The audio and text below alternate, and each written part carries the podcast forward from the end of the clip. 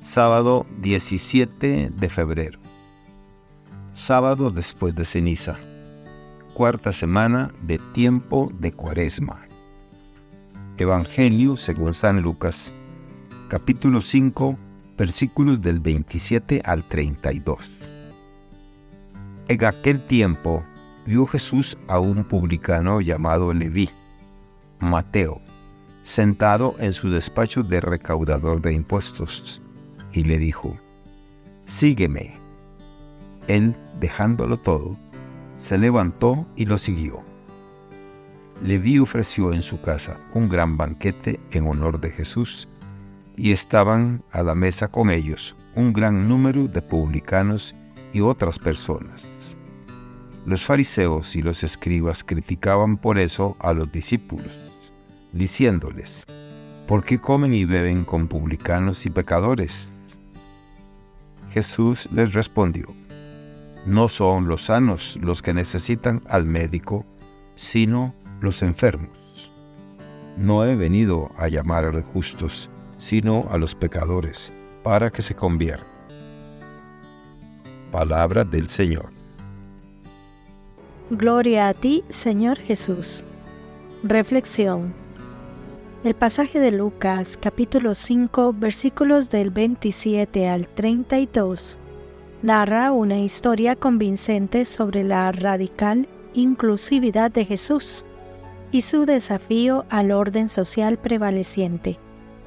Jesús llama a un recaudador de impuestos llamado Leví, también conocido como Mateo, a seguirlo. En el contexto histórico de la Judea del siglo I, los recaudadores de impuestos eran figuras vilipendiadas. Como agentes de la ocupación romana, colaboraban con el imperio opresor y a menudo se enriquecían a través de la extorsión. Los fariseos, líderes religiosos conocidos por su meticulosa adhesión a la ley judía, veían a los recaudadores de impuestos como pecadores ceremonialmente impuros, indignos de asociación. Por lo tanto, al incluir activamente a Leví en su círculo de discípulos, Jesús rompe importantes límites sociales, un acto que genera controversia y provoca la condena de aquellos que se invierten en mantener el status quo. Este pasaje demuestra varios aspectos esenciales de la misión de Jesús y la naturaleza de la gracia de Dios.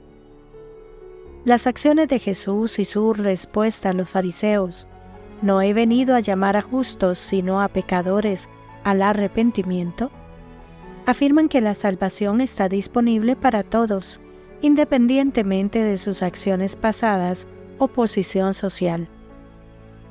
El amor de Dios es ilimitado e incondicional y se extiende incluso a aquellos etiquetados como marginados dentro de sus comunidades. En contraste con las actitudes críticas de la élite religiosa, Jesús ejemplifica la gracia y la comprensión, enfocándose en la redención más que en la condenación. Su mesa abierta subraya la naturaleza inclusiva del reino de Dios. La historia de Leví desafía las nociones de la dignidad humana y la justicia propia. Los fariseos, confiados en su estricta observancia de la ley, se percibían a sí mismos como moralmente superiores y con derecho al favor de Dios.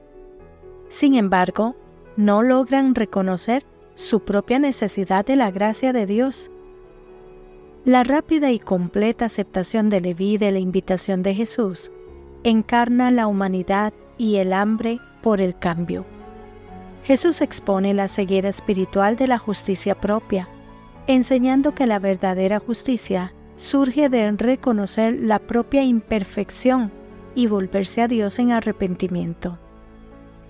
El relato del Evangelio continúa resonando hoy, llevando consigo lecciones poderosas para los creyentes contemporáneos.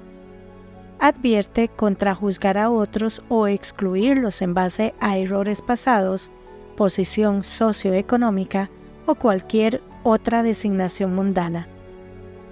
En cambio, estamos llamados a acercarnos a todas las personas con el mismo amor transformador que extiende Jesús, reconociendo que todos pueden ser un recipiente de la gracia de Dios.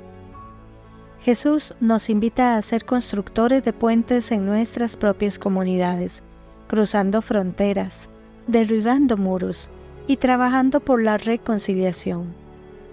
Como le vi, todos estamos invitados a dejar atrás nuestros viejos caminos mientras encontramos el poder transformador de Jesucristo. El desafío de abrazar esta aceptación radical trasciende el tiempo y el contexto.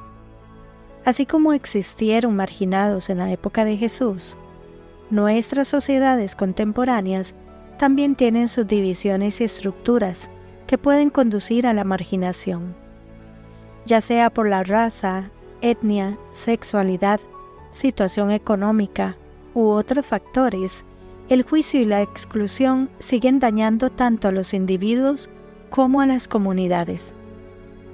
Este pasaje del Evangelio es un recordatorio conmovedor de que Jesús nos invita a ser agentes de reconciliación y sanación en un mundo profundamente fragmentado, ofreciendo misericordia y extendiendo la gracia hacia aquellos que a menudo son excluidos dentro de nuestras sociedades.